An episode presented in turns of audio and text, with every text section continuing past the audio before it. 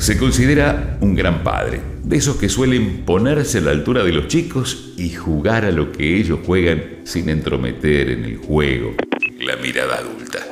El tener hijos abre una puerta nueva, esa en que uno reconoce las enseñanzas de sus padres y esa en la que uno intenta ser mejor, modificar aquellas cosas que los papás de uno no han podido o no han sabido cambiar. Es un convencido que los hijos hacen que uno vaya siendo mejor.